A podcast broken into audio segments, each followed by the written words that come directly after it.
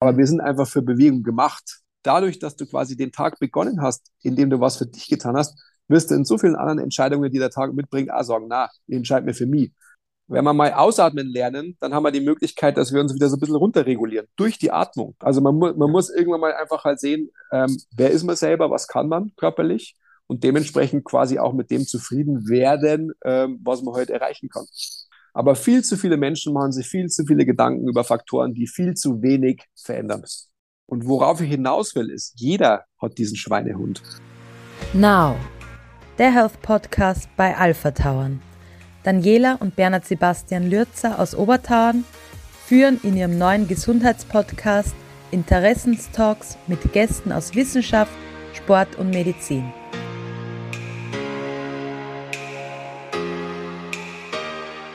Wir starten in unsere nächste Folge und in dieser Woche geht es um das Thema Muskelaufbau einer neuen Generation Harmonisierung über Optimierung.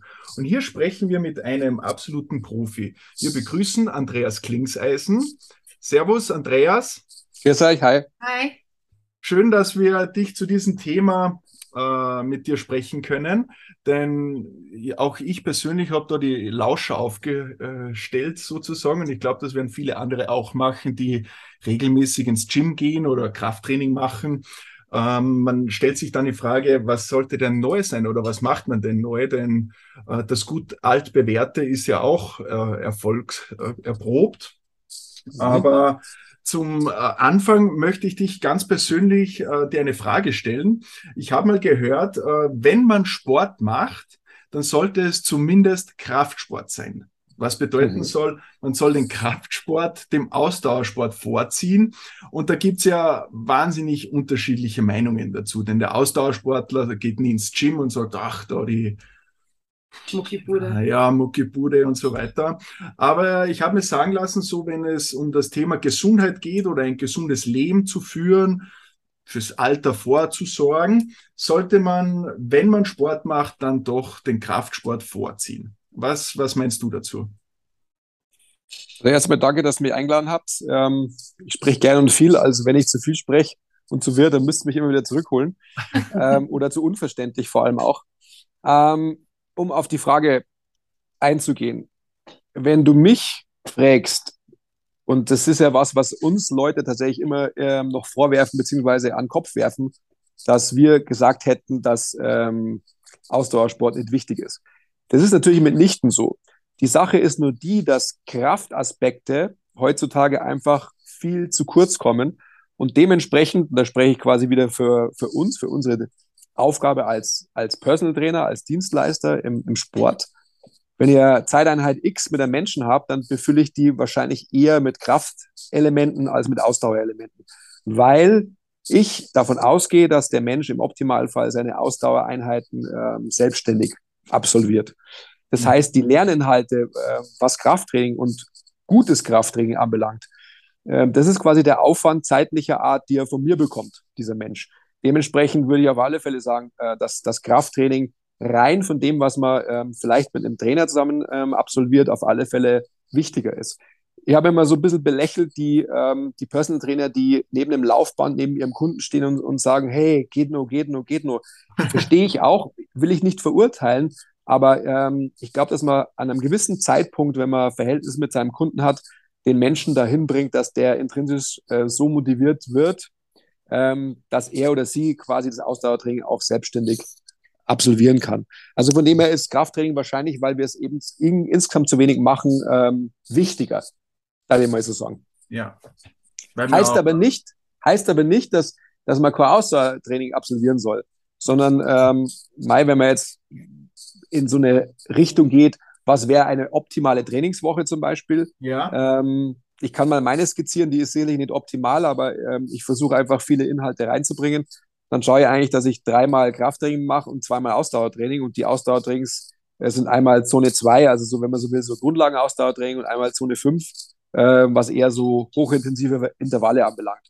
Also, dass ich im Optimalfall ähm, fünf Einheiten habe und auch mein Krafttraining ist so schnell, dass quasi der, der Stimulus auf die Muskulatur noch ausreichend hoch ist, aber trotzdem die Geschwindigkeit im Wechsel von einer Übung zur nächsten so ist, dass ich mir zwischendrin nicht langweile und dass meine äh, Herzfrequenz auf alle Fälle immer auf einem erhöhten Niveau bleibt. Ja, Okay. Verstanden. Ist das bei dir auch so? Jein. Also, da sind jetzt nämlich schon ein paar Fragen bei mir wieder gleich im Kopf aufgetaucht, wie du das jetzt erzählt hast. Ich fange jetzt einmal. Fünf Einheiten pro Woche sind ja schon ganz tough, muss man sagen. Also es gibt bei Leute, die wirklich heiße Jobs haben, viel zu tun haben und sich dann denken, ah, wie bringe ich das unter? Ich meine, ich persönlich schaffe das auch. Ich mache auch drei bis vier Krafteinheiten in der Woche, beziehungsweise schaue ich, dass ich in der Woche so drei bis vier Stunden Krafttraining hinbringe. Und alles, was darüber hinausgeht, äh, Ausdauersport. Gut, so super. Also was, ja. wenn, wenn, du mir, wenn du mir jetzt sagst, äh, du priorisierst es halt. Also ähm, andere Menschen könnten es auch priorisieren. Also Sachen vorzuschieben wie, ja, mein Job ist so und so intensiv, ja, das ist einfach dann quasi die Priorisierung fürs Leben. Und ich verstehe das schon. Aber ähm, jetzt wäre man schon sehr lebensphilosophisch. Das ist einfach eine, eine Abkehr vom, vom menschlichen Sein. Also wenn du sagst, fünf Einheiten in der Woche sind viel, ähm, dann da die sagen, ja, eigentlich sind es zu wenig, weil eigentlich müsste ich siebenmal trainieren. Ja, und was Training dann ähm, bedeutet, sei mal dahingestellt. Aber mhm. wir sind einfach für Bewegung gemacht. Ja? ja. Und natürlich der essentielle Wechsel zwischen Belastung und Entlastung, einfach um letztendliche Anpassung äh, überhaupt erreichen zu können. Aber ähm, die, diese ganzen, diese ganzen vorgeschobenen ähm, Ausflüchte, schaffe nicht weil und so weiter, ich verstehe das schon. Also ich verstehe es ja auch. Da muss man sich einfach nur generell die Frage nach der Zielsetzung fürs Leben setzen. Jetzt, wie gesagt, jetzt wäre es sehr philosophisch, aber da geht es dann viel um monetäre Aspekte, da geht es viel um Kapitalismus, viel um höher, schneller, weiter in unserer Gesellschaft. Mhm. Und dieses höher, schneller, weiter, das äh, setzt man dann an Faktoren des Lebens an, die vielleicht äh, der Gesundheit eben nicht zuträglich sind, sondern das Gegenteil abträglich sind. Und äh, mei, irgendwann gibt man sie auf und ähm, ja, Stillstand ist der Tod am Ende des Tages. Und, und der, der, dass man sie aufrafft und dann sagt, okay, ja. jetzt mache ich dann oder jetzt fange ich an. Und, und Absolut, klar. Das Motivieren selber ist da dann die schwierige. Ja, es ist ja immer das Gleiche. Also ich glaube, deswegen ist es auch so, ähm, dass, dass jeder quasi in, in, in jedem Bereich professionelle Hilfe ähm, haben sollte, weil es einfach so ist, dass er oder sie ähm, nur davon profitiert. Also ähm, das ist doch überall so. Warum sollte das nicht einfach im, im gesundheitlichen Sein auch sein? Man nimmt immer die Gesundheit so als ähm, für gegeben, ja, und, und denkt sich halt einfach so, ja, mei, jetzt bin ich so, jetzt bin ich halt so, jetzt bin ich so, jetzt bin ich halt so. Ähm, das funktioniert halt nicht. Also das ist einfach ein Thema, das haben wir alle selbst in der Hand und das ist auch ja, so die, die wichtigste äh, Botschaft, die ich einfach allen Menschen immer mitgebe, dass egal für welches Problem auch, wir so selbstwirksam sind als Menschen und dann quasi durch diese Selbstwirksamkeit in die Selbstverantwortung kommen und eben ja selbst dafür verantwortlich sind, äh, wie gesund oder krank oder sonst was wir sind. Ist richtig. Aber da hat ja jeder so sein eigenes Mittel, oder? Jetzt, äh, auf gut Deutsch zu sagen, den Schweinehund zu überwinden. Wenn man dann nach der Arbeit nach Hause kommt und denkt sich, boah, und jetzt sollte ich nur ins Gym gehen. Also, mhm. wie machst denn du das? Wie, wie überwindest du dich? Denkst du, okay, jetzt habe ich einen harten Tag hinter mir und jetzt soll ich noch zwei Stunden trainieren oder eine Stunde oder irgendwas? Also bei mir ist es so, dass ich in diese Situation gar nicht komme, weil mein Tag beginnt damit. Also okay. das ist zum Beispiel schon mal für, für viele sicherlich ein probates Mittel, dass man eben nicht in die Bredouille kommt, dass man sagt so, hey, ich bin einfach fix und fertig, habe keinen Bock mehr. Äh, wenn man damit startet, ja, ich sage jetzt mal gerade Zone 2, also äh, ein lockerer Ausdauerlauf zum Beispiel, draußen an der frischen Luft, das die meisten eh nicht mehr haben. Du kannst in die Weite schauen, bei uns in München, mhm. meist natürlich ein Paradies, also an der Isar oder sonst irgendwo zu laufen. Du hast einfach äh, die Abkehr von dem immer ins Mikro hinein äh, gezoomte enge Schauen, du, deine Augen können sich mal wieder weit stellen und so weiter und so fort. Eben, du schaust in die Weite und du fangst damit an, dass du quasi für dich was machst. Also ich sage immer, ähm, Achievement wird irgendwann mal zum Enjoyment und ähm, du setzt die Haken und dadurch, dass du quasi den Tag begonnen hast, indem du was für dich getan hast, wirst du in so vielen anderen Entscheidungen, die der Tag mitbringt, auch sagen, na, ich entscheide mir für mich. Und dann kommen wir wieder zu ähm, The Power of Saying No zum Beispiel. Äh, dann sagt man einfach öfters Nein zu Sachen, die an einen herangetragen wird, weil man sagt so, na, ähm, brauche ich nicht und so weiter. Also ein sehr, sehr äh, probates Mittel ist, deswegen sind bei uns im Gym zum Beispiel auch die irgendwie logisch, die Buchungszeiten, also so die, die Hauptzeiten sind wirklich morgens. Ähm, jetzt, haben wir, ja, jetzt haben wir in der glücklichen Lage, dass wir äh, in München eben auch ein sehr solventes Publikum haben. Das heißt, wir sind ähm, A, über so potenzielle Off-Zeiten wie mittags, nachmittags hin auch irgendwie gut gebucht, aber eigentlich so die, ähm, die gebuchtesten Zeiten sind 6.30 Uhr bis 9.30 Uhr, sage ich mal. Boah, 6.30 Uhr. Gott, das, das ist gar nicht meine Zeit. Uah, ja. ja, meine ist, meine ist auch nicht. Da, da stehe ich gerade auf und mache Frühstück für meine Kinder. Also so, ähm, ich trainiere meistens so um äh, kurz vor 9, 9. Dort trainiere ich meistens. Ja, das finde ich schon.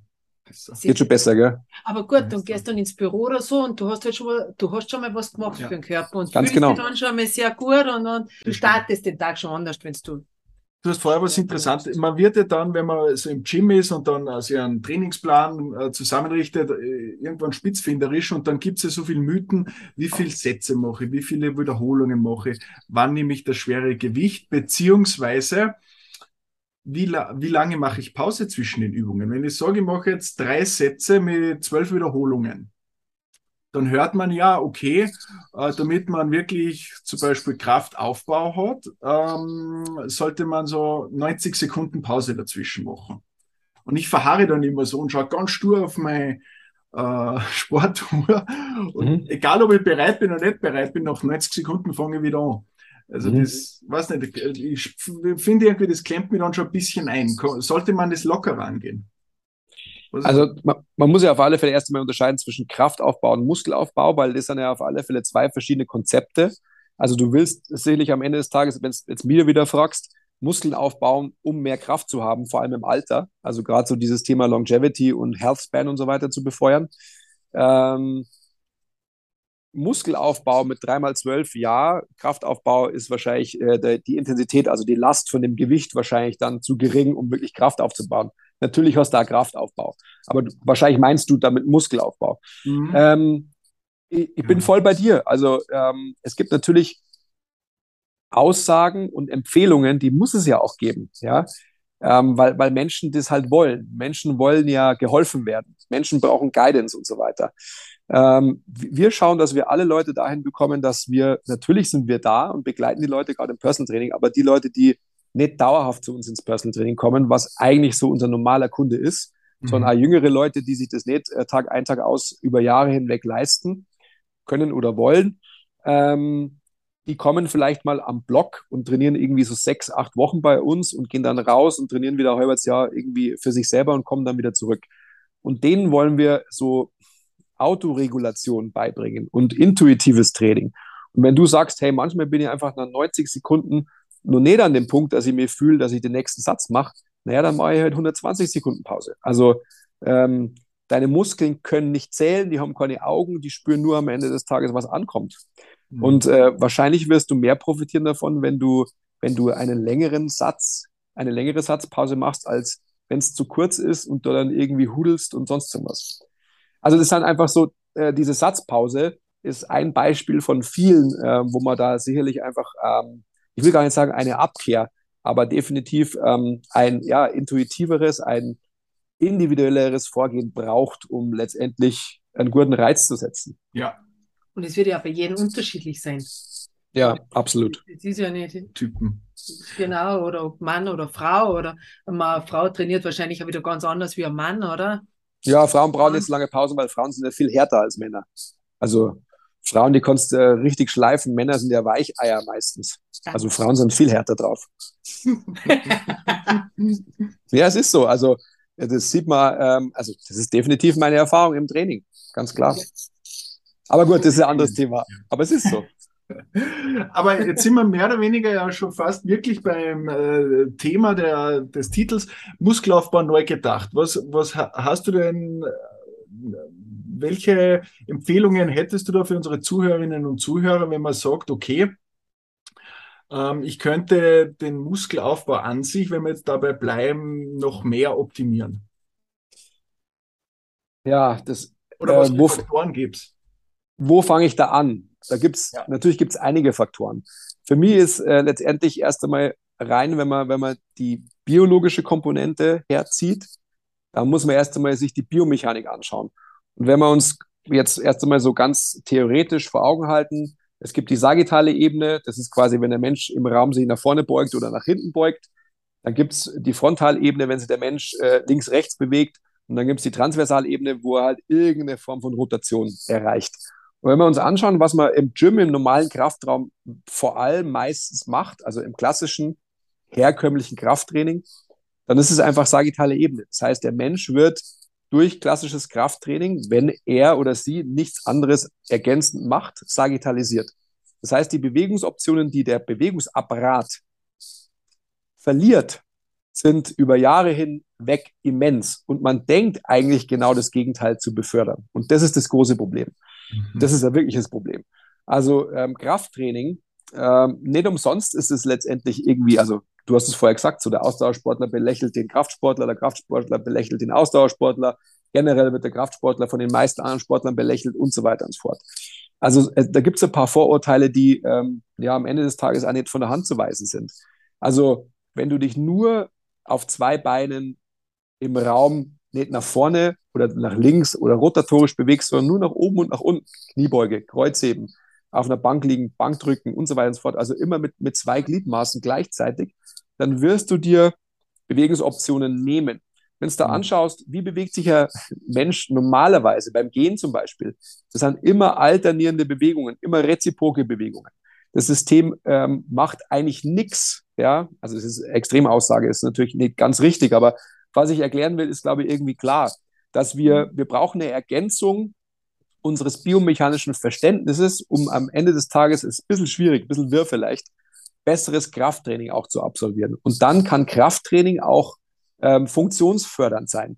So wie Krafttraining ähm, im Moment immer noch leider gemacht wird, ist es definitiv ähm, behindernd. Also der, der Bewegungsoption hinderlich. Mhm. Eine, eine Sache noch dazu, weil ähm, da könnt ihr stundenlang drüber reden. Wenn es dann so ist, dass wir äh, verstanden haben, wie wir uns besser bewegen können, dann gelten die gleichen Gesetzmäßigkeiten, die, die man jetzt schon die letzten ähm, fünf Jahrzehnte weiß, ja, in der Trainingswissenschaft. Wie wächst der Muskel? Wie muss ich ihn stimulieren? Du hast äh, dreimal zwölf in 90 Sekunden Pause gesagt. Als jetzt ich sage mal, eine Empfehlung zum Beispiel. Da gibt es ja diverseste andere und so weiter. Also es gibt Prinzipien, äh, biologische Prinzipien, wie einfach der Mensch funktioniert, wie ähm, Muskelhypertrophie stimuliert werden kann, wie Kraft st äh, stimuliert werden kann, etc., etc., etc. Das sind alles solche Sachen, die sind richtig. Natürlich sind es dann auch noch höchst individuell und von so vielen Faktoren abhängig. Aber mir ist einfach das große Ansinnen, dass wir lernen, uns gerade im, im Gym, im, im Kraftraum besser zu bewegen. Weil da hätten wir so viel mehr Optionen. Wir haben vorher darüber gesprochen, ähm, Langhantel, nicht Langhantel. Ähm, mein, mein eigenes Gym ähm, kommt aus einer Zeit, wo er extreme Powerlifting-Phase hatte. Da, war, da waren Racks, Power Racks, also äh, Gewichtheberplattformen und Langhantel. Das war quasi mein Equipment. Und ich habe gesagt, so, hey, das ist das Beste. Ja, ähm, das ist fast ja, das ist 15 Jahre her. Jetzt ist einfach so, dass wenn ich neue Gyms einrichte, da gibt es kein Langhantel mehr, weil ich Ach, glaube, dass, dass der Mensch nicht davon profitiert, sondern dass einfach äh, die meisten Menschen eher Bewegungsoptionen verlieren, wenn sie mit Langhantel trainieren brauchst einfach, äh, brauchst gute Seilzüge, du brauchst Kurzhandeln, dass du die quasi reziprok alternierend bewegen kannst, so wie wir uns halt bewegen. Wenn man sich den Gangzyklus anschaut, da ist nichts auf zwei Beinen, logischerweise. Du gehst, du hüpfst ja nicht durch den Raum, sondern du stellst ein Bein vor das andere und so weiter. Und dann, ähm, dann wären wir beim neuen Krafttraining. Weil es dann so ist, dass quasi Kraft sich auch so entwickelt, wie es dem, der Funktion des Menschen wirklich zuträglich ist. Okay, das ist sehr interessant. Das würde jetzt aufs Beispiel herabgebrochen bedeuten, Bankdrücken nicht mit Langhantel, sondern mit Kurzhanteln. Wäre zumindest schon mal ein Fortschritt. Wäre schon mal auf alle Fälle ein Fortschritt. Man muss sich immer vorstellen, ja. wenn, du, wenn du dich hinlegst auf eine Bank und hast quasi eine starre Langhantel in der Hand, was macht dein Brustkorb? Der bleibt immer starr in einer Position. Meistens wird er auch noch quasi, du, du bringst dein ganzes System in eine gestreckte Körperhaltung. Also ja ich spreche immer vom Extension Bias. Also Krafttraining wird normalerweise immer in Extension, also Extension in, in gestreckter Körperhaltung durchgeführt, weil man denkt, gestreckte Haltung ist eine gute Haltung, ist eine gesunde Haltung und so weiter. Ist auch, aber der Mensch kann halt mehr als Streckung. Der kann auch Beugung, der kann auch Rotation und so weiter. Und normales Krafttraining versucht so viel Rotation wie möglich aus dem System rauszuhalten. Das heißt, wenn du da Langhandel Kniebeuge anschaust, wenn du da irgendwie äh, in der Rotation kommst, dann wirst du ein Problem haben. Du willst deinen Körper so rigide wie möglich in sich bewegen. Und da ist schon der Denkfehler. Ja, also wenn, weil der Mensch ist in sich nicht rigide. Der Mensch quasi expandiert auf einer Seite und komprimiert auf der anderen Seite. Wenn man sich den Brustkorb anschaut, beim Gehen zum Beispiel. Ja, oder auch beim Atmen. Das sind alles solche Dinge, die. die Atmung. Also Bitte? beim Trainieren, die ist ja sehr wichtig, oder? Weil bei mir ist es so, wenn ich oft so, wenn wir so Bauchübungen machen müssen am Boden und dann ist es tut halt wirklich schon weh, dann ist es oft so und dann atmen, ja wie? Oh. Aber es geht leichter dann schon, das stimmt schon mit dem Atmen. Aber also Mai, wenn, man jetzt, wenn man jetzt auf die Atmung kommt, das ist natürlich nur mal äh, äh, ein ganz tiefes Thema für sich. Ja. Ich mache es bei vielen Leuten so, also viele Leute, die zu uns kommen, können nicht ausatmen, weil ja, wir genau. alle natürlich in unserer Gesellschaft, ja, genau. wir sind immer auf Angriff oder, oder haben Angst und müssen vor jemandem weglaufen. Das sind wir beim sympathischen Nervensystem. Ähm, wenn wir mal ausatmen lernen, dann haben wir die Möglichkeit, dass wir uns wieder so ein bisschen runterregulieren durch die Atmung. Aber durch unsere Gesellschaft und wie wir leben und so weiter, das haben wir bei dem Eingangsthema. Ja, ich habe keine Zeit zum Trainieren und so weiter. Ich muss ja arbeiten. Ich muss ja so und so viel Geld verdienen, um das, das Auto kaufen zu können, etc., etc. Diese ganzen Faktoren. Wenn man es mal schafft, dass man ausatmet, ähm, dann wird man Übungen automatisch ganz anders machen und auch determiniert machen. Also wir machen viele Übungen zum Beispiel atemdeterminiert. Da zählen mir keine Wiederholungen, sondern da kann der Mensch einfach die Übung so lang aufrechterhalten, solange er oder sie eben einen richtigen Atemflow hat. Und wenn das nicht mehr äh, gegeben ist, dann brechen wir die Übung ab. Mhm. Verstehe. Also im Optimalfall ist so, dass, dass wir so lang wie möglich Nasenatmung haben. Also gerade auch im Krafttraining, also Belastungsspitzen, ähm, das heißt nicht, dass man nicht einmal durch den Mund atmet, logischerweise, aber wenn man so quasi im, im Mittel trainiert, also keine, keine Belastungsspitzen hat, dann schauen wir, dass wir alles durch die Nase ein, aber auch wieder ausatmen. Okay. Bei Belastungslimit? Naja, wenn, wenn ich zum Beispiel, wenn ich so ein Five ähm, Ausdauertraining mache, wenn ich, wenn ich Sprintintervalle mache, dann automatisch aber, äh, arbeite ich natürlich nicht, mehr durch eine Nasenatmung, sondern da habe ich den Mund offen. Ja. Oder wenn ich, ähm, wenn ich irgendwie noch schwere Wiederholungen in meinem Krafttraining habe, dann ist genauso. Aber äh, gerade bei Leuten, die letztendlich ihr, ihren Atemzyklus und äh, die, die Art des Ausatmens mal wieder erspüren und lernen müssen, da ist wirklich so, dass die einfach zeitweise nur durch die Nase atmen. Und wenn es eben nicht mehr geht, dann ist es quasi äh, die Determinante, dass man sagt, okay, jetzt ist der Satz beendet. Ja. Also wir haben ein Trainingssystem, da gibt es äh, eine Kompetenzphase, in der man eben lernt und in der lernst du das zum Beispiel, die wieder besser zu bewegen, richtig zu atmen und das wird dann quasi in eine Kapazitätsphase übersetzt, mhm. wo es so ist, dass, dass du äh, relativ viel Volumen trainieren musst und das ist quasi auch atemdeterminiert, wo es einfach dann wirklich so ist, dass wenn du nicht mehr durch die Nase atmen kannst, dann, dann habe ihr als Coach das Zeichen, hey, die Belastung ist zu hoch. Dann muss ich von den Wiederholungen runtergehen oder von der Last runtergehen, weil ich einfach möchte, dass du die, die Belastung nur durch Nasenatmung absolvieren kannst. Verstehe. Nach wie vor richtig ist aber bei Belastung, sprich, wenn ich ziehe oder drücke, dass ich ausatme. Jein. Im Normalfall, also wenn du, wenn du große Übungen machst, also jetzt sage ich mal einen Ausfallschritt, äh, eine Kniebeugenvariante, irgendwas Drückendes oder sonst irgendwas, ja. Aber wenn es so ist, und jetzt gehen wir schon sehr, sehr ins Detail und ähm, weiß gar nicht, ob wir da hingehen sollten, wenn es so ist, dass du aus, aus Gründen X die Atmung umdrehen willst, also so zum Beispiel ähm, jemand, der jahrelang Krafttraining gemacht hat, wie schaut dem sein Brustkorb aus? Die Rippen werden wahrscheinlich im Raum eher genau nach vorne stehen, so wie es du jetzt gerade vormachst. Warum? Weil der Mensch gelernt hat, dass eine gestreckte Wirbelsäule ähm, sinnstiftend für die Übungen ist, die er hat. Mhm. Wenn es da so ist, dass du zum Beispiel äh, eine Crunch-Bewegung zum Beispiel am Kabelzug machst, mhm. ja, wo kriegt dieser Mensch Luft hin? Jetzt sind wir schon sehr, sehr in, ja. äh, in, in den Tiefen der Biomechanik. Dann drehe ich bei so einem Menschen zum Beispiel die Atmung um. Was würdest du machen? Normalerweise, wenn du einen Crunch nach unten machst, würdest du ausatmen. Genau. Ja? Wenn ich aber nach unten gehe, was mache ich mit meiner Wirbelsäule? Die flektiere ich, also die flex ich, die wird rund. Und so schaffe ich Raum da, wo ich eigentlich keinen Raum habe. Weil so wie es das du mir gerade vorgemacht hast, bist du ja gestreckt in der Wirbelsäule. Du schiebst die Rippen nach vorne und du drückst quasi die Schulterblätter und die rückenwertigen Rippen drückst du quasi zusammen, die komprimieren. Genau. Und ich möchte die aber wieder öffnen. Und das öffne ich, indem ich die Wirbelsäule rund mache und in der Rundung, also sprich eigentlich in der Anstrengung, die Atmung dahin schicke. Das heißt, da ist zum Beispiel ähm, eine Möglichkeit, die Atmung genau andersrum zu haben. Verstehe. Dass ich einen Crunch mache nach unten und bei der Bewegung nach unten, wo ich ja quasi die Wirbelsäule rund mache und Platz schaffe, auch durch die Atmung noch mehr Platz schaffe.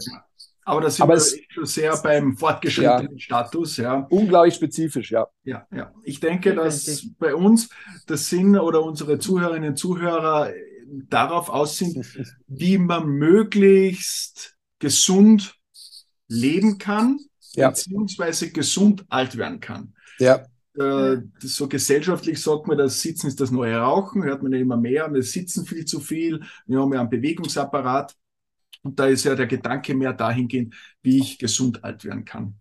Und, und trotzdem ist es aber wirklich sehr interessant, dass man sagt, okay, wie kann der Kraftsport dann dort, weil man kommt zu viel Informationen und hat dann oft Angst, okay, was soll ich denn jetzt glauben? Das ist ja ja, das. ja, ja. Man macht dann gern viel, also viel falsch eigentlich so. Und dann hat es die Wirkung nicht. Ja. Ja, das stimmt, aber da gibt es ein großes Aber, wie ich finde, weil ähm, viele, weil es eben so viele Informationen gibt und so weiter, und ähm, jetzt versteht es mir nicht falsch. Also ich habe es vorher schon gesagt, jeder, jeder sollte sich professionelle Hilfe nehmen. Ähm, ob jetzt dauerhaft oder zeitweise, sei mir dahingestellt. Aber wir sind als Menschen so robust und so anpassungsfähig, dass wir ähm, äh, den größten Fehler tun würden und davor gelähmt sind, weil man sagt so, hey, es gibt so viel Informationen und bevor, bevor ich was falsch mache, mache ich es lieber gar nicht. Ja. Also das ist, das ist ein großes Problem, das ich auch immer mehr sehe natürlich, dass man sich darauf ausruht. Naja, ich kannte ja, aber ich weiß ja nicht, wie es geht und so und bevor ich was falsch mache, mache ich gar nicht. Und das ist eben, wie gesagt, ein Riesenproblem, weil wenn man damit anfängt, wird man einfach Lösungswege finden, gerade ähm, in der Biomechanik, in der biomechanischen Erbringung, wo man einfach anfängt zu trainieren und der Körper wird sich anpassen. Und natürlich, also diese Angst vor äh, Bandscheibenverletzungen ähm, und sonst irgendwas. Also Mai, ganz ehrlich, ähm, na, kriegst du nicht. Du kriegst vielleicht einmal einen Hexenschuss, wenn du mal was falsch hebst und so, aber Kennen das ist wir, ja, ja. ja, das kennt, kennt ja jeder, oder? Aber es hat nichts, es hat, es hat dann so viele Faktoren. Das hat nicht nur einen Faktor, äh, dass du irgendwie äh, mit einer runden Wirbelsäule zu schwer krumm hast und so weiter. Ja. Wenn du, wenn du ein äh, Biertragen nicht aus dem Auto rausheben kannst und so weiter oder davor Angst hast und dafür Rückenschule machen musst, ja, herzlichen Glückwunsch. Also, wo, wo sind wir da hingekommen als Menschen? Aber wenn Also wir nein. mit Mythen schon aufräumen, dann gibt es ja den Mythos der Frauen, dass sie sagen, na, um Gottes Willen, ich habe nicht so viel Krafttraining, weil sonst passt mir die kurze Hose nicht mehr, weil die Oberschenkel so viel Muskeln kriegen. Ja. Kann ja auch nicht sein, oder? Naja, man, also die meisten Frauen, die wollen ja lange, schlanke Muskeln. Ich will aber nur lange, schlanke Muskeln, gell? ist schon klar. Ähm, Mai, und da ist, also, wenn ein Muskel wächst, dann wird er dicker. Ja, das ist einfach klar. Äh, wenn sich die Körperkomposition dazu nicht verändert, sprich, wenn, ähm, wenn die Frau weiterhin auf dem gleichen Energiepotenzial ist, dann wird wahrscheinlich der Muskel dicker, aber ihr Fettanteil auch nicht ähm, geschwindend ähm, oder signifikant weniger werden. Dementsprechend wird es wahrscheinlich die Anmut haben, dass die Haxen dicker werden. Das ist ja irgendwie klar. Ähm, das heißt, das eine geht einher mit dem anderen. Das ist auch irgendwie logisch. Es gibt die besten Beispiele, meine Frau zum Beispiel, die ähm, im, im Zuge der ersten Schwangerschaft hat die wirklich hart bis zum, also wirklich hart bis zum ähm, achten Monat trainiert.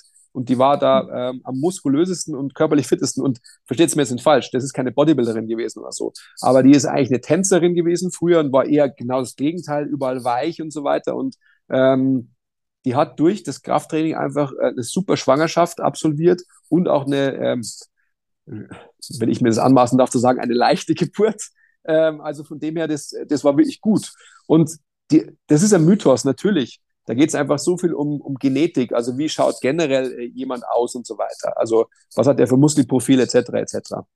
Das hängt schon auch, wie du jetzt richtig sagst, es gibt ja Menschen, die schauen eine Hantel an und der Muskel wächst und es gibt andere, die müssen das Dreifache, Vierfache machen, so komme ich mir vor, äh, damit man mal ein bisschen einen Muskelaufbau hat. An was liegt es?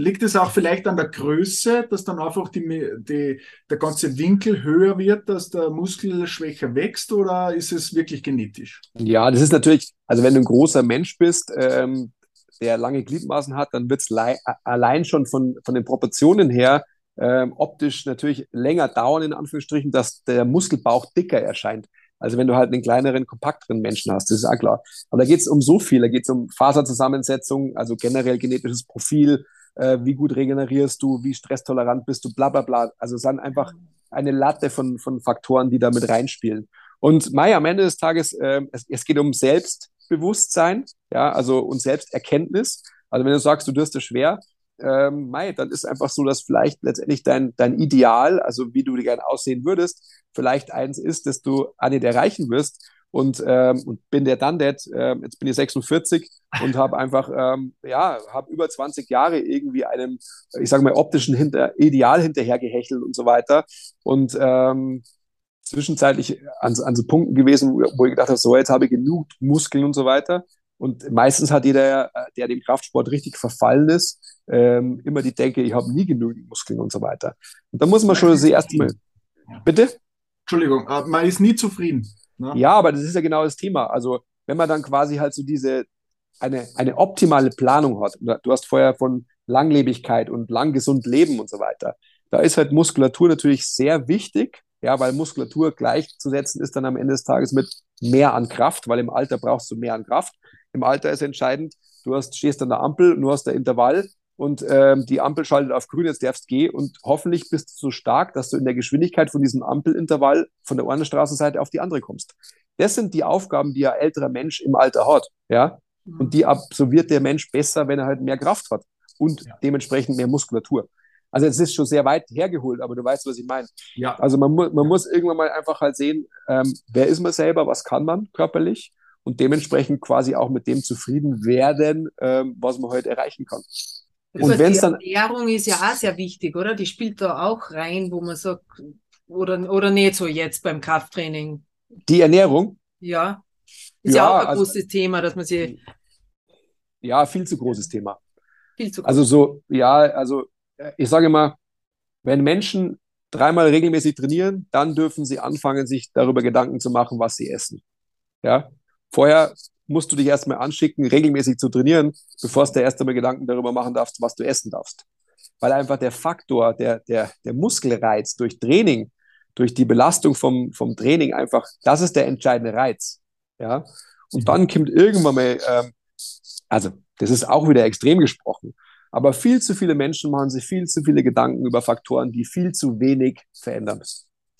Ja, natürlich. Das ist aber auch von der Sportindustrie ein bisschen getrieben. Ein bisschen ist gut. 100% getrieben natürlich. Ja. Ganz klar. Ja. Ich meine, die wollen ja ihr Zeug verkaufen. Das ist ja vollkommen klar. Ja. Ratet ihr zu veganen Bio-Nahrungsergänzungsmitteln zum Beispiel? Es gibt ja ganz äh, eine Riesenpalette, aber wenn man jetzt sagt, oder wenn man dem Glauben schenken darf, gibt es ja auch vegane Proteinpulver, die zumindest damit werben, dass sie vegan und biologisch hergestellt werden. Ratet ihr dazu zusätzlich oder sagt ihr, nein, Training, gesunde Ernährung reicht? Also wenn es so wäre, dass ähm, Leute eben regelmäßig trainieren und sich gesund, was auch immer gesund bedeutet, ernähren, dann ähm, brauchen die Menschen, mit denen wir arbeiten, denen es nicht darum geht, irgendwie Bodybuilder zu sein oder ähm, Powerlifter zu sein oder sonst was, denen reicht eine normale Ernährung aus. Mhm. Ähm, jetzt, jetzt sage ich einfach mal, es ist nichts gegen einen Eiweißshake einzuwenden, weil es auch was ist, wenn du halt sowas gern trinkst, weil es dir halt schmeckt. Das ist süß. Das kennst vielleicht von früher als Kind von McDonalds oder sonst was. Ähm, warum nicht? Also soll doch jeder sein Eiweißshake irgendwie äh, trinken mit einer Banane, äh, ein paar Leinsamen oder, oder sonst irgendwas, was man halt einfach mag. Dann ist es einfach eine gute, ähm, eine gute Mahlzeit. Das ist keine Ersatzmahlzeit für mich, sondern einfach genauso, als würde ich ein Müsli essen. Dann trinke ich halt einen Shake kannst ja genauso dein Eiweißpulver in, in ein Müsli reinrühren oder sonst was. Die, äh, ich finde schon, dass die Qualität von dem ähm, Produkt, das man konsumiert, logischerweise ähm, entscheidend ist. Aber genauso wie bei allen anderen Produkten. Also so, was konsumiere ich ansonsten? Also wo, wo konsumiere ich mein Fleisch? Wo, wo, wo, ähm, also wo konsumiere ich draußen mein Fleisch? Wo kaufe ich selber Fleisch ein? Etc. etc. Also ob das vegan sein muss oder so, sei mal dahingestellt. Das muss jeder für sich dann ähm, aus Gründen X selber entscheiden. Aber ähm, ja, definitiv. Also wir, bei uns zum Beispiel im Gym ist es so, dass wir keinen, ähm, also wir kalkulieren keinen Gastroumsatz. Der Gastroumsatz, der ist halt dann da, aber wir kalkulieren den nicht proaktiv. Okay. Also es war in der Businessplanung war das bei uns ähm, kein Faktor. Ja. Also und, das, und ich glaube, das, das zeigt schon, äh, wie wir das handhaben, weil es ist so, dass Leute ähm, sagen, hey, ähm, ich habe jetzt trainiert, ich sitze mir jetzt gleich ins Auto und fahre zwei Stunden nach Österreich, ähm, ist in der Zeit nichts und so weiter, gib mir einen Shake mit. Dann äh, haben, haben wir Blender-Bottles, dann kriegen die einen Eiweißshake, die trinken den oder nehmen es mit ins Auto und dann ist es gut. Aber es ist nichts, wo wir sagen, äh, obligatorisch nach dem Training, jetzt musst du deinen Eiweißshake trinken. Ja. Das braucht man nicht. Also viele sind wahrscheinlich sogar in der Situation, dass sie ähm, davon profitieren, dass sie nicht sofort nach dem Training äh, ihren Eiweißshake oder was auch immer trinken, sondern erst einmal den Stimulus, den, ich sage mal erst einmal den Katabolen-Stimulus des, des Trainings irgendwie mittragen und äh, den in Anführungsstrichen äh, weitertragen und genießen. Also gerade Leute, die ihre Körperkomposition irgendwie verändern wollen auch. Ja. Also wir sind da sehr vorsichtig. Grundsätzlich ist es bei uns im Hotel nämlich auch so, dass wir vielleicht äh, nicht so typisch sind. Also wir kochen nicht üppig und so weiter. Es gibt auch keine Buffets. Bei uns gibt es nur Menüs. Und bei uns kommen tatsächlich äh, sehr hochwertige Produkte zum Einsatz, die wir möglichst regional kaufen, vorwiegend in Österreich äh, ist die Qualität natürlich höher und, und alles, aber wir sind da, haben ein großes Augenmerk darauf. Vor allem hatten wir auch schon einen Podcast äh, über eine Dunkelfeldbehandlung und das war auch immer so das Thema bei uns. Ich weiß nicht, ob der das was sagt, aber da geht es über Blutanalyse, wo kein Blutbild gemacht wird, sondern das tote Blut beobachtet wird. Und wir haben das selber schon gemacht und ich bin dem der Sportindustrie sehr wohl einmal verfallen vor sieben Jahren und habe wahnsinnig viel Nahrungsergänzungsmittel genommen war dann bei so einer Dunkelfeldbehandlung und dann habe ich mir gedacht, boah, mein Blut schaut aber, das war verklumpt, die Blutblättchen waren verklumpt mit Eiweiß. Äh, auch. Aber nicht, nicht so schlimm, schlimm aber nicht so schlimm. ja, auch, ja. Und, und ja. darum habe ich die Frage jetzt an dich gestellt, weil man da, glaube ich, schon auch, vor allem hinsichtlich Blut und wieder der Gesundheit darauf acht geben soll. Ja, absolut. Also es ist ja so, dass es gibt sicherlich Phasen, ähm, wenn man da jetzt wieder so ein bisschen nerdig wird, es gibt sicherlich Phasen, wo man einfach mehr Eiweiß braucht und der Körper auch quasi dürstet danach. Das ist halt einfach äh, im, als Kind, also als, als Säugling und als heranwachsendes Kind, also vor allem als Säugling logischerweise, sonst gäbe es die Muttermilch ja auch nicht. Und ähm, dann gibt es eine Phase äh, bis zu, ich sage jetzt einfach mal genauso, auch wie die maximale Knochendichte erreicht ist, vielleicht so bis zum 25. Lebensjahr. Und dann gibt es aber eigentlich eine Phase, ähm, wo es so ist, dass letztendlich so der, der Eiweißkonsum durchaus auch äh, irgendwie wieder reduziert werden könnte. Also ich spreche jetzt von Gesundheit, ich spreche jetzt nicht ja. von maximalem Muskelaufbau, ja. ich spreche von Gesundheit. Ähm, weil natürlich einfach äh, jegliche Anabolie, also halt äh, ein Mehr an Eiweiß natürlich auch, äh, das Wachsen von allen möglichen anderen Zellen befeuert, also auch Krebszellen zum Beispiel, nur als ein, ein Stichwort. Und dann gibt es wieder eine Phase, wo man sicherlich in der Lebensphase eintritt, die ich jetzt eintrete, wo man wieder älter ist, wo es so ist, dass man quasi definitiv den Eiweißanteil wieder etwas aufdrehen sollte, weil es einfach so ist, dass man gegen die Sarkopenie arbeitet. Also ähm, dass einfach so ist, dass du in ein Alter kommst, wo es dann eben entscheidend ist, dass du deine Muskulatur nicht verlierst. Mhm. Okay. Mhm. Also das ist auf alle Fälle irgendwie so, ja. was man äh, jetzt so im, im letzten Research irgendwie weiß. Und da geht es, wie gesagt, nochmal festzuhalten, geht es um Gesundheit und Langlebigkeit und nicht äh, um maximalen Muskelaufbau, logischerweise. Genau. Natürlich sollte da jeder seine Zielsetzung haben. Genau. Eine Frage aber noch, das ist auch, habe ich auch wieder so aufgeschnappt, und zwar äh, über HRV. HRV mhm. im Training, ähm, ich muss ja immer aufpassen, wenn ich dann das Wort ausspricht, damit ich mich nicht verhaspel. Ähm, wie wichtig siehst du das im Trainings äh, mit einzubauen oder beziehungsweise ähm, wurde mir erklärt, HRV-Überwachung im Training zeigt da an, wann, wann fällst du vielleicht in ein Übertraining oder wann ist das Training optimal.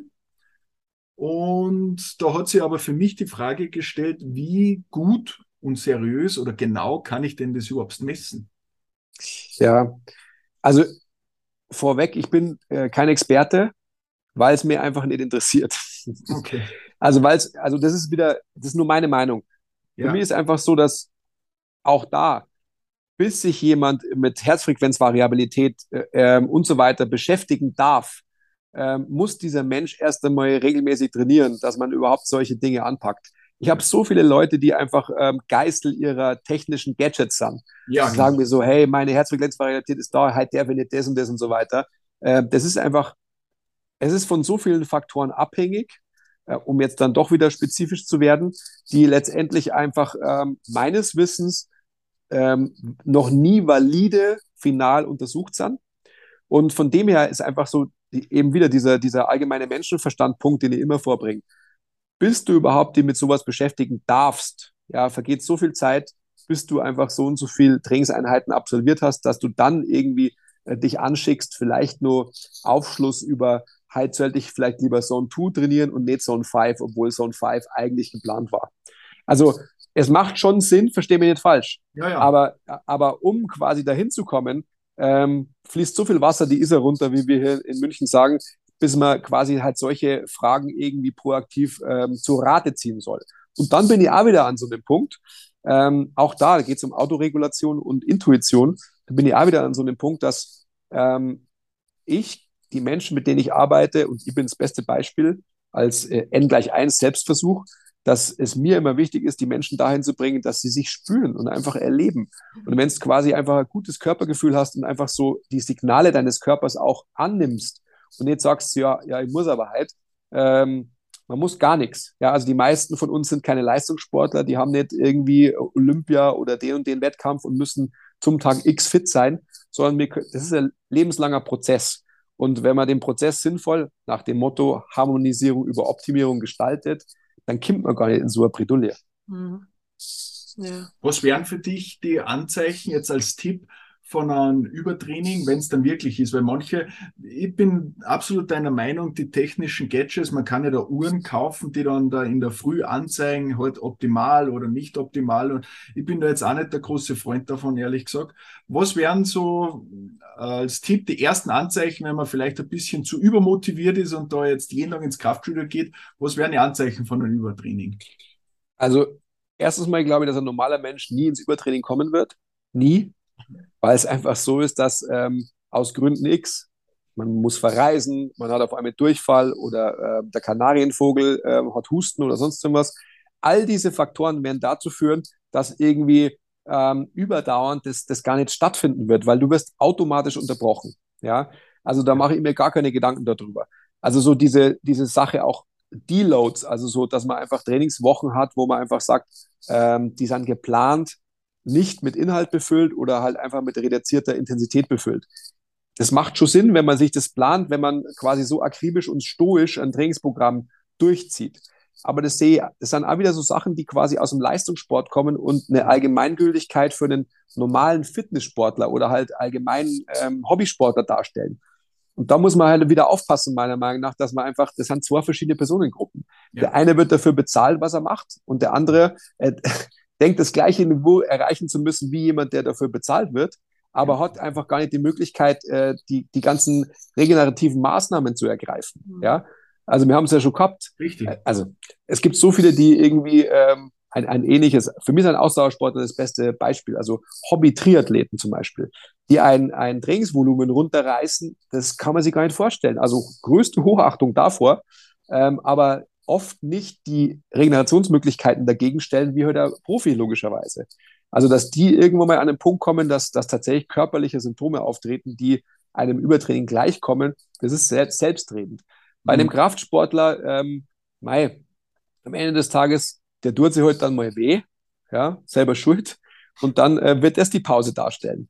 Also was so, äh, du bist dann immer so konzentriert, ähm, du bist vielleicht insgesamt müde, also so ganz äh, global gesehen, systemisch bist müde und dann hebst du dir mal komisch oder ähm, passt sogar nicht auf und die Handel äh, fällt dir auf den Haxen oder sonst irgendwas. All das sind diese äh, Möglichkeiten, dass du dann eben Pause machst. Und das ist auch wieder, es ist jetzt, ich mache das so ein bisschen lächerlich gerade, aber ich mache mir da keine Gedanken drüber. Also so, mhm. seid nicht deppert am Ende des Tages. Also was ist so, was ich meine, wenn du halt müde bist und wenn du sagst, so, boah, ich fühle mich halt irgendwie scheiße, dann bleib halt daheim. Ich finde das aber echt wichtig, weil man ist getrimmt äh, durch die sozialen Netzwerke. Man ist müde, kommt nach Hause und schaut dann auf Instagram und sieht, boah, die anderen, die machen was, die laufen, die gehen ins Kraftstudio, die pushen, die schauen gut aus, die bereiten sich vor und da denkt, da kriegt man ja nahezu ein Schuldgefühl und denkt sich, na, jetzt hurra die Gams, jetzt muss ich aber auch gehen, weil, weil jetzt aber ich finde es dann immer wieder ja, wirklich schon. wichtig, dass man das reflektiert. Genau, wie ja. du sagst, was macht denn noch wirklich Sinn? Ne? Da macht man lieber Fußbad, so wie ihr es äh, macht. Ist auch sitzt Sie, sitzt sie 20 Minuten hier, legt sie danach ins Bett und schlaft vielleicht einfach mit zwei Stunden früher als normalerweise und dann regeneriert man und dann wird man besser. Ja, ja siehst. gibt so, jetzt, jetzt stellen wir so kurz vor dem Winter, gell? Gibt so Tipps von dir, wie man sich für so einen Winterurlaub, für so Skifahren, Langlaufen vorbereitet, wo man mhm. sagt, okay, es gibt ja viele, die reisen an bei uns, gell, fahren ein paar hundert Kilometer oder mehr, gehen auf die Piste und haben eigentlich überhaupt keine Kondition und fallen dann den Urlaub aus. Da spürst du ein bisschen mit, wenn sie die beim Kilometer. Arzt ja. liegen. Entschuldige, dass ich mhm. unterbrich. Aber du spürst dann auch wieder ein bisschen mit, wenn die Leute sagen, ja, aber das Skigebiet hat ja. 400 Pistenkilometer und in Oberdorn haben wir 110. Nur 110. Dann denken wir uns auch ein bisschen, ja, das musst du mal fahren können. genau so ist. Das müsste, das müsste Leute sagen dann. Ja. Also, mein, äh, eigentlich müsste, müsste ich äh, antworten, ich verstehe die Frage nicht. Aber äh, es, es, es ist natürlich so, dass das Erste, was ich sagen kann, ist immer, ja, ähm, die beste Vorbereitung ist, das ganze Jahr trainiert zu haben, logischerweise. Ja. ja. Aber dem ist natürlich nicht so. Das ist mir auch klar, weil wir äh, sprechen gerade über perfekte Welt und so weiter. Ähm, jetzt muss ich ein schelmisch Plug raushauen. Wir haben ein Trainingssystem, äh, das heißt Bastis Basics. Ähm, da geht es wirklich einfach so um die, da brauchst du nur deinen eigenen Körper, da geht es einfach um Grundlagen ähm, des, des biomechanischen besseren Arbeitens, da dem wir sagen. Da geht es auch viel um, wie funktioniert der Unterkörper im äh, Zusammenspiel übers Becken, dann mit dem Oberkörper und so weiter und so fort. Und das ist sicherlich eine, eine super Grundlage. Da geht es viel auch um isometrische Bewegungen. Also da geht es viel um äh, Standpositionen im Ausfallschritt zum Beispiel, die man halt auf Zeit in der Isometrik äh, belastet ähm, halten muss und so weiter und so fort. Das sind solche Dinge, die ich auf alle Fälle machen würde. Also da jetzt so ad hoc äh, irgendwelche Empfehlungen an Übungen rauszuhauen, das ist ähm, ja, das ist vielleicht ein bisschen, bisschen zu einfach. Aber ähm, am Ende des Tages, ich bin immer dafür, egal was man macht, mach's einfach. Ja, weil wir sind einfach so anpassungsfähig als Menschen, dass jeglicher Reiz einfach wirklich von Vorteil ist, weil die meisten einfach zu wenig Reiz in ihrem Leben haben. Und die, meine, die einzige, einzige richtige sinnvolle Empfehlung ist einfach nie in die Bredouille zu kommen, irgendwas aufholen zu müssen, weil man immer eine einigermaßen hohe Grundlage hat. Also so, das, das ist so, wäre so die Take-Home-Message, die, die ich mitgeben würde. Das sind die meisten natürlich nicht zufrieden, logischerweise, das verstehe, aber ähm, es hilft nichts. Die Leute, die quasi dann das ganze Jahr nicht trainieren, dann zu euch kommen und irgendwie sie auf die Piste runterhauen, die, sind, die verletzen sich hoffentlich nicht, weil sie irgendwie vielleicht ähm, einigermaßen gut Skifahren können und dementsprechend wenigstens in dem geübt sind. Ja, das ist aber auch Fluch und Segen zugleich, weil, ähm, weil ich ja Skifahren kann, kann ich mir ja habe ich Angst vor Überforderung und so weiter. Da passieren genauso viele Verletzungen. Ähm, und die anderen, ja, mei, ähm, Survival of the Fittest, oder? Also, wer sich heute weh tut, selber schuld, da die sagen. Entschuldigung, aber es ist halt so. Ja, hier. ja. Also gibt es keine. Ja. Das ist die Empfehlung. Gute Empfehlung. ja, es ist keine zufriedenstellende vielleicht, aber man braucht einfach eine Grundlage und die kriegt man halt nicht vom Hinschauen, sondern die muss man halt selber erarbeiten. Ja, das stimmt. Das stimmt. Ja. Also man sieht einfach, dass das kein saison- oder urlaubsbedingtes Thema ist. Es ist tatsächlich, wie wir jetzt äh, gesprochen haben, ein Thema, was uns das ganze Jahr begleitet. Und wie wir ja schon gesagt haben, wir möchten gesund bleiben, wir möchten gesund alt werden, um, um im Alter fit zu sein. Das ist ja auch der ja. Gedanke. Und wenn man sie, absolut, wenn man sie jetzt vor Augen hält, also Leute, die zu euch kommen, ja, also die planen das ja. Das macht man jetzt so, dass man sagt so, ah, was, was, wir könnten ja nächste Woche da hinfahren. So, das plant man ja im Voraus. Und diese Leute, die freuen sich ja sicherlich aufs Skifahren oder auf den Wintersport, ja. Also was gibt's denn dann Schöneres, mich darauf vorzubereiten körperlich, um dann quasi wirklich das Erlebnis in der freien Natur mhm. wirklich genießen zu können, ja. weil ich viel mehr Kapazität habe, das wirklich einfach zu machen. Und naja, selig, das wissen wir auch, sind einfach welche dabei, die gehen dann vielleicht irgendwie erst um, äh, um elf auf die Piste, fahren eine Abfahrt, äh, kehren dann gleich wieder Ei und so und sagen vielleicht am Nachmittag, oh, eine Abfahrt kann man noch machen und so weiter. Ja. Aber dann gibt es auch diejenigen, die das wirklich wollen, ja, die vielleicht ähm, schon um, um halb acht in der Früh oder um acht auf der Piste stehen und sagen, hey, vormittags fahren wir Alpin, dann essen wir was und am Nachmittag gehen wir auf die Langlaufloipe. Also die, mhm. diese Menschen sind ja die, die extrem davon profitieren würden, wenn sie körperlich fit wären, weil sie dann einfach viel mehr Zeit wirklich in der Sportart verbringen könnten. Ja. Das ist wirklich richtig. Und ist äh, auch bei uns der Großteil der Gäste so und die wirklich dann auch schon im Hotelzimmer in der Suite aufstehen und mhm. Kniebeugen machen und Muskeln warm machen. Also absolut richtig. Das macht ja auch mit der Psyche in gewisser Hinsicht was, dass man sich absolut. Wir Total. haben vorhin schon gesprochen, vielleicht noch zum Abschluss. Du hast ja, ihr seid ja sehr umtriebig. Gibt es noch ähm, Herzenswünsche, Projekte von dir oder was möchtest du noch erreichen, wo du sagst, okay, da habe ich noch was vor, das wäre noch ein Ziel von mir?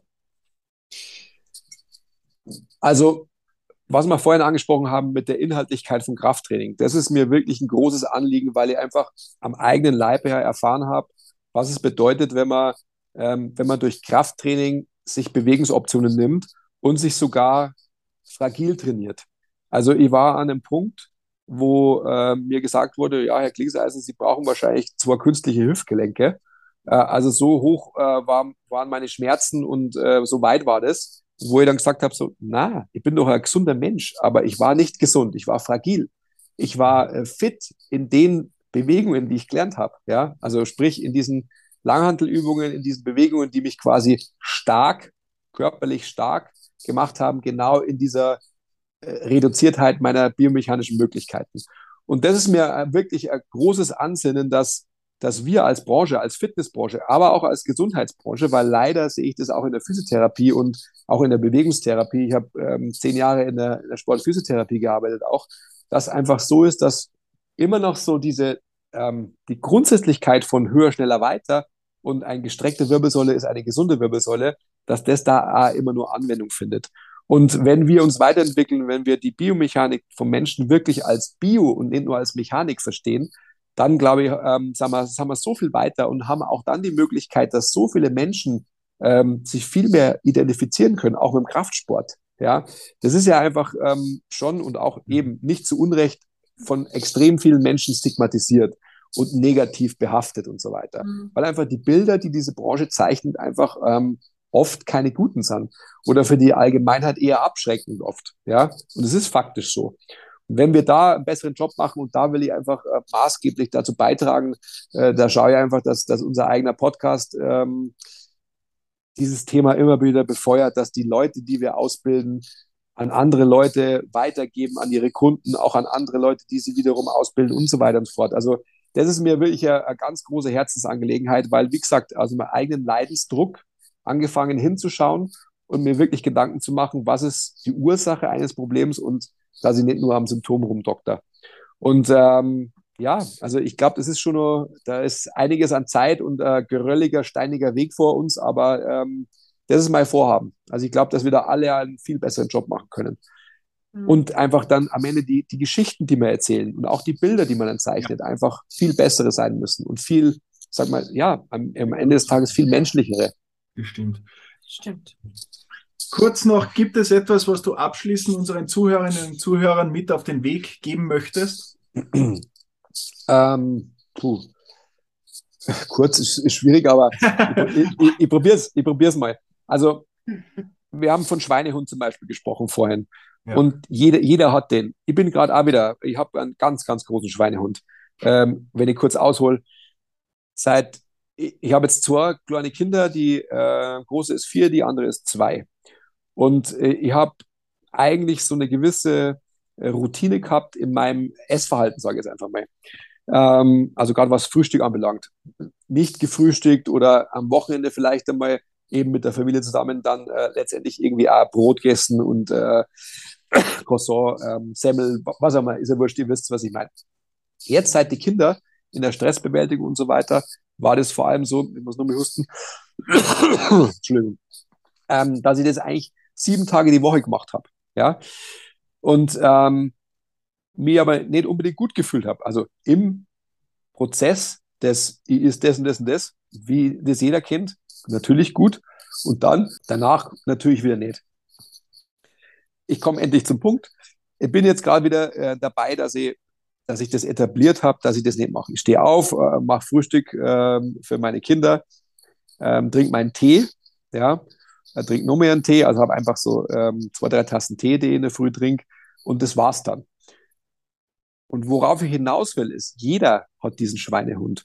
Und man braucht vielleicht nur drei, vier Tage am Stück, um zu sehen, am Ende, wie leicht es dann doch ist, Dinge zu verändern Mhm. Wenn man es einfach mal durchholt und am Ende, man weiß ja, äh, du brauchst ungefähr so 20, 21 Tage, also so drei Wochen, bis sie neue Routinen irgendwie etabliert haben und so weiter.